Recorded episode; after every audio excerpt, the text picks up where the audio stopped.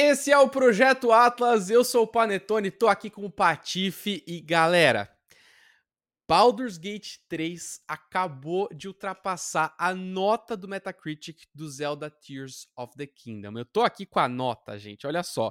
O Zelda tá em 96. Baldur's Gate chegou agora a 97.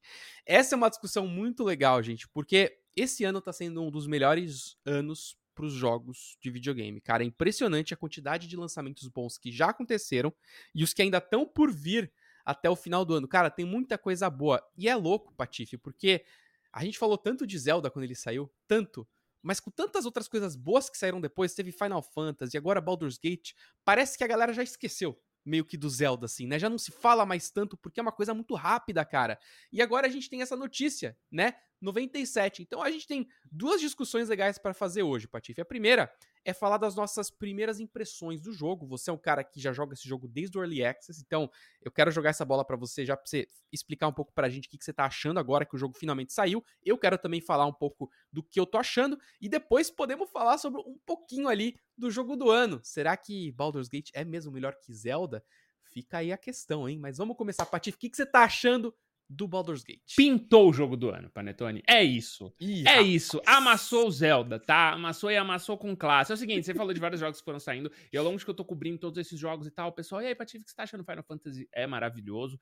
É, e aí, a hora que eu tava ali empolgado, mano, uma das melhores lutas ali, o bagulho louco, eu falei, mano, concorre a jogo do ano, mas não ganha do Zelda. E aí o pessoal ia me falando, ah, Patife, você fala muito Zelda, mas e o Baldur's Gate 3? Eu falava, e eu, né, nem você falou, já jogo já o Early Access, eu tinha mais de 120 horas do, do Early Access, é, e aí eu falava, cara, Baldur's Gate vai ser incrível, mas ele é nicho. Falei, nicho não ganha jogo do ano, nicho não, não amassa. E aí essas primeiras impressões que eu tenho do jogo, Panetone, é que é o melhor RPG, em, talvez da década, tá?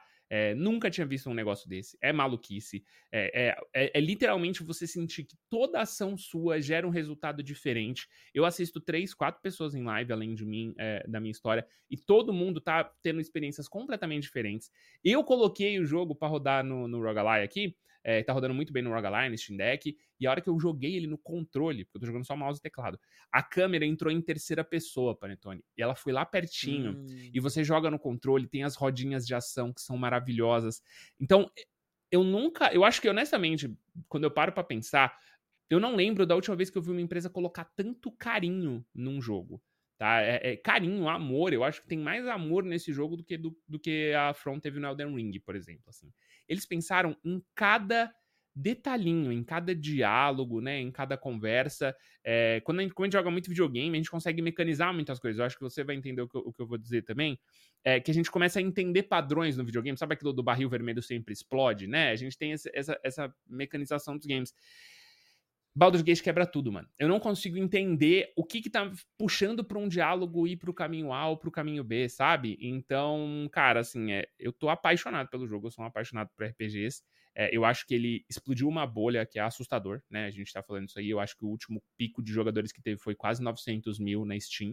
Uh, ele só saiu para PC, ele sai final do mês para PlayStation 5. Uh, ah, e ao longo do ano uhum. aí a gente deve ter o um anúncio de Xbox. Honestamente, eu acho que a hora que ele chegar em todas as plataformas que todo mundo estiver jogando, é, a gente vai falar de Baldur's Gate, assim, intensamente por pelo menos um ano. Zelda, a gente vai conversar de Zelda nos próximos cinco anos ainda. Daqui quatro, cinco anos vai ter gente descobrindo coisa do Zelda. Agora, Baldur's Gate, o próximo um, dois aninhos, vai ser intenso. Quando for falar de RPG, ele vai ser referência.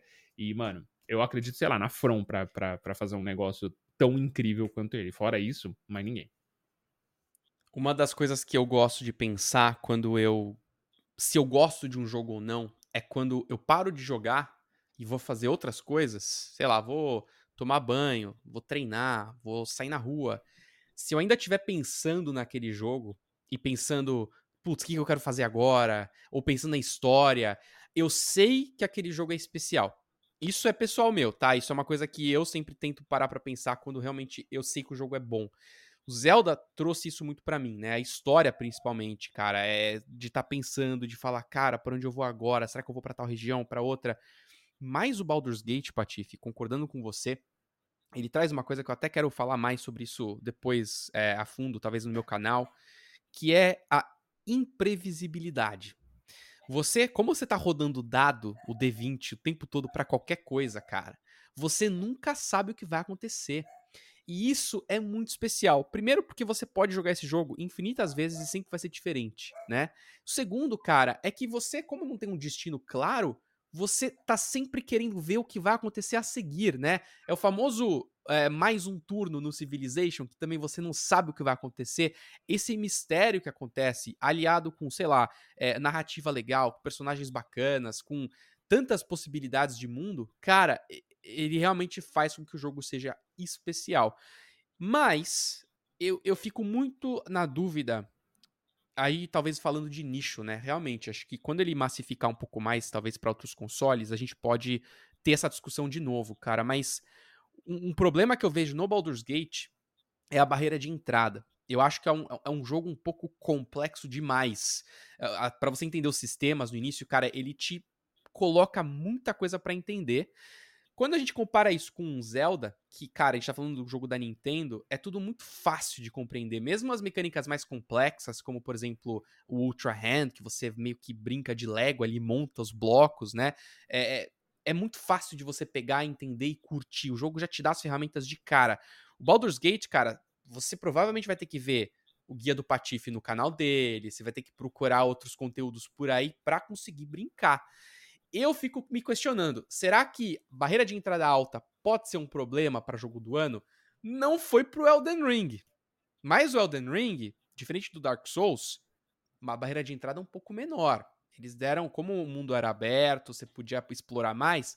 Minha questão é para você, Patife. Você acha de verdade, considerando tudo isso, você ainda acha que a, a crítica no geral vai considerar esse jogo melhor que o Zelda? Vai. Na verdade, eu, eu tenho algumas teorias, a gente vai conversar mais sobre isso a fundo, mas eu acho que a gente tem que lembrar da estrutura do jogo do ano. A estrutura do jogo do ano é votação. Então, né, pegam é, 90% do peso da nota é jornalistas e mídia especializada. Então, a mídia especializada vai, vai elencar, né? A mídia especializada, ela ranqueia de 1 a 5, né?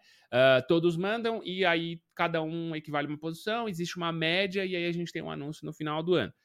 É, e 10% é votação do público, né? Que vai ser provavelmente serve mais para desempate ou coisas do tipo.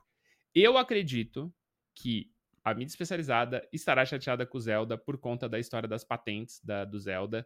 E eu acho que isso sim hum. vai influenciar negativamente a nota do Zelda. Uma coisa também que eu ouvi, assim, né? Eu tenho o meu grupo de DD, meu grupo de RPG aqui.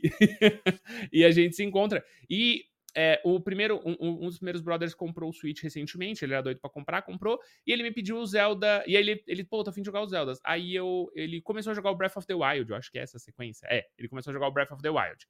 Aí, quando ele terminou o Breath of the Wild, eu emprestei pra ele Tears of the Kingdom. Então ele jogou os dois em sequência, assim, eu conheci poucas pessoas que acabaram é, fazendo isso.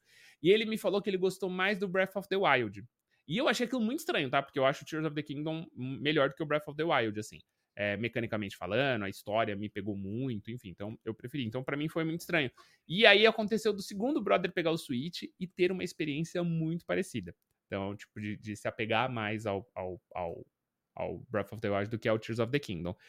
O, ouvi de muitas pessoas, ah, é, é muito igual, né? E, e, eu discordo completamente, né? Eu não acho que, é o, que ele é muito igual. É, enfim. Eu tenho uma, uma coisa para colocar aí, hum. Patife. Hum. Esses dois amigos seus, então, eles jogaram o primeiro Breath uhum. e logo depois eles foram pro Tears. É engraçado que talvez o Tears tenha um peso maior para quem jogou há muito mais tempo atrás e tá revisitando a região e descobrindo coisas novas. Concordo. O cara que começou já no Breath, já explorou o mundo, cara, sem parar, e vai pro mesmo mundo que vai, claro, ter mudança, talvez seja uma overdose, hein, cara, de mundo Concordo. aberto. E talvez isso seja um. É, é sentido, então, então eu acho que tem muita experiência. E, e o porquê que eu acho agora que o Baldur's Gate vai tirar o jogo do ano do Zelda? Por conta da, da dinâmica que está sendo construída ao redor. Baldur's Gate está sendo incriticável, a Larian está sendo é, é, tá vindo com uma postura muito legal dentro do mercado de games, que as pessoas estão começando a ficar incomodadas com a questão do dinheiro. E já saiu notícia lá da compra da Blizzard, da Microsoft, eu não aguento mais, eu já quero que compre logo, uhum. acaba isso, sabe? É, é, uma, é um assunto tão. Tá chato. No começo era divertido, tá chato, né? Tá pesado. E aí a Larian vem e fala: a gente não vai ser vendido. Não adianta vir com dinheiro, a gente não vai ser vendido, a nossa empresa é sólida, a empresa cresceu, eles estão com uma patente gigantesca, eles estão alcançando números incríveis, eles já se posicionaram contra a microtransação.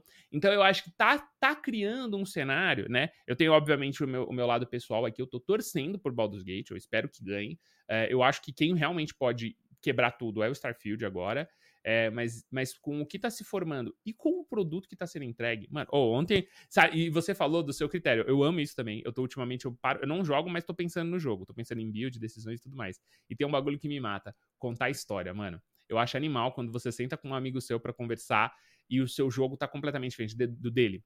E aí você fala, pô, eu matei a bruxa com um empurrão. E aí o outro fala, não, mas eu matei a aranha com não sei o quê. Aí o outro fala, não, mas eu fiquei amigo da aranha. E, tipo assim, é, é, isso é muito da hora e tá acontecendo, né, felizmente com frequência. Aconteceu muito com Zelda. Eu acho que vai acontecer muito com Starfield. E esse para mim também é um critério que vale muito. Contar a história. É você. É quando às vezes você joga um jogo rolou isso muito com The Last of Us Part 2 para mim. É quando você conversa do jogo com as pessoas. Eu acho que isso para mim define muito uhum. um jogo do ano. É, é, é, você discordar, você gostar mais de um personagem que o outro.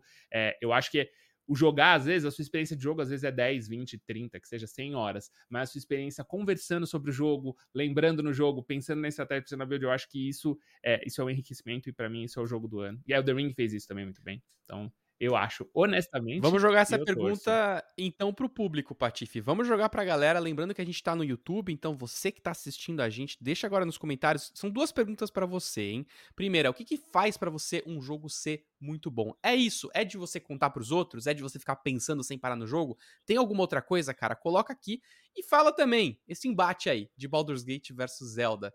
Se você jogou os dois ou tá querendo jogar, o que, que você acha de diferente um do outro e quem será que deve levar o jogo do ano. Comenta aqui embaixo e também não esqueça, hein, se você quer continuar ouvindo esse podcast o tempo todo, onde você tiver, a gente está também nas plataformas é, de podcast. Você pode encontrar a gente lá em Projeto Atlas. Eu sou o Panetone, esse aqui é o Patife e a gente se vê então na próxima. Valeu, tchau!